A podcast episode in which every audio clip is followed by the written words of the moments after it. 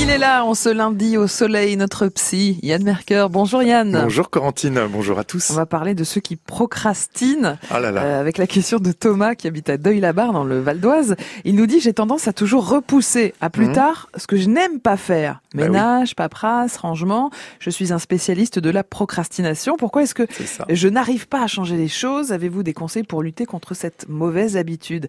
Yann, pourquoi est-ce que certaines personnes remettent systématiquement à plus tard certaines tâches, surtout les plus pénibles, Mhm. quitte à se mettre en, en difficulté? Eh bien, vous l'avez dit, Corentine, tout simplement parce que les tâches en question leur semblent trop pénibles, hein, comme remplir une déclaration Ouais, bah, administrative, moment, euh, là, faire son, bah Mhm. voilà, faire son rangement de printemps.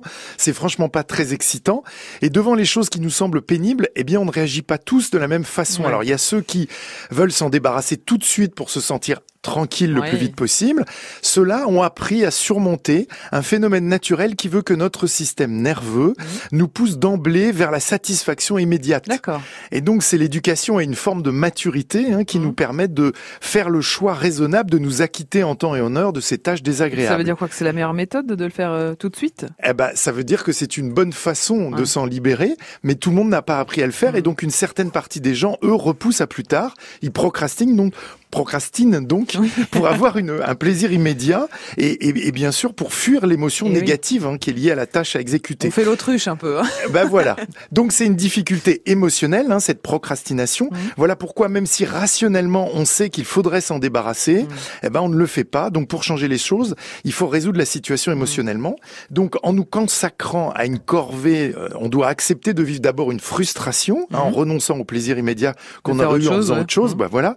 Il nous faut donc pouvoir imaginer d'être heureux, soulagé que quand nous ressentirons le, le- la tâche exécutée. Et c'est cette projection qui est difficile à faire et qui pourtant est la vraie motivation utile pour se mettre à l'action. Alors Yann, concrètement, euh, comment est-ce qu'on peut s'en sortir quand on procrastine, qu'on est un véritable pro de la procrastination? C'est ça. Alors, bah, trois conseils simples, hein, Corentine. D'abord, transformer la tâche en mini-objectifs. Ouais. Souvent, la tâche à accomplir, comme elle semble énorme, insurmontable, elle est décourageante. Mhm. Donc, on va la rendre plus accessible en la découpant. Par exemple, bah, au lieu de ranger tout le bureau qui est en désordre, bah, vous allez commencer, voilà, par un tiroir, par une pile de papier seulement, et, et- et vous allez vous donner 20 minutes pour faire ça. Mhm. Euh, ça va vous donner des premières satisfactions d'avoir atteint cet objectif, et vous aurez demain une toute petite tâche à continuer dans la grande tâche qu'est de, le rangement de tout votre bureau.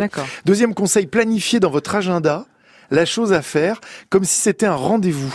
hein. et pendant ce temps dédié, vous allez éviter toutes les autres formes de distraction. Donc on va fermer l'ordinateur, on va ranger le Ah, portable. c'est dur. Ah oui, c'est dur. Et on va créer des conditions de concentration et d'action efficaces. Mhm. Et puis enfin, dernier conseil, récompensez-vous évidemment pour la tâche effectuée, même après le petit objectif. Ah, Un petit cadeau, Ah. hein, une satisfaction juste pour activer ce qu'on appelle le circuit de la récompense Mhm. dans notre cerveau.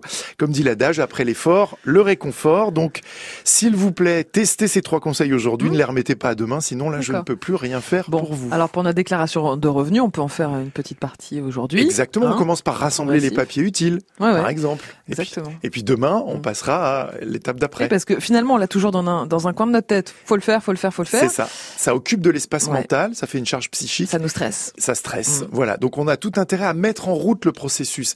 Et souvent en faisant un Mm. petit peu, eh ben on se lance et après ça roule. Ah, le bon conseil du lundi. Merci Yann Merker. Je vous en On prie, va vous retrouver demain pour le bon conseil du mardi. Oui, alors le bon conseil du mardi, demain on va parler des épreuves, vous savez, séparation, amoureuse par exemple, deuil, perte. Mhm. Comment mieux surmonter cette épreuve? C'est-à-dire on va parler du processus de deuil en gérant mieux les émotions qui Ouais. sont associées Et- à ça. Et il y a du boulot. Hein. Ah oui.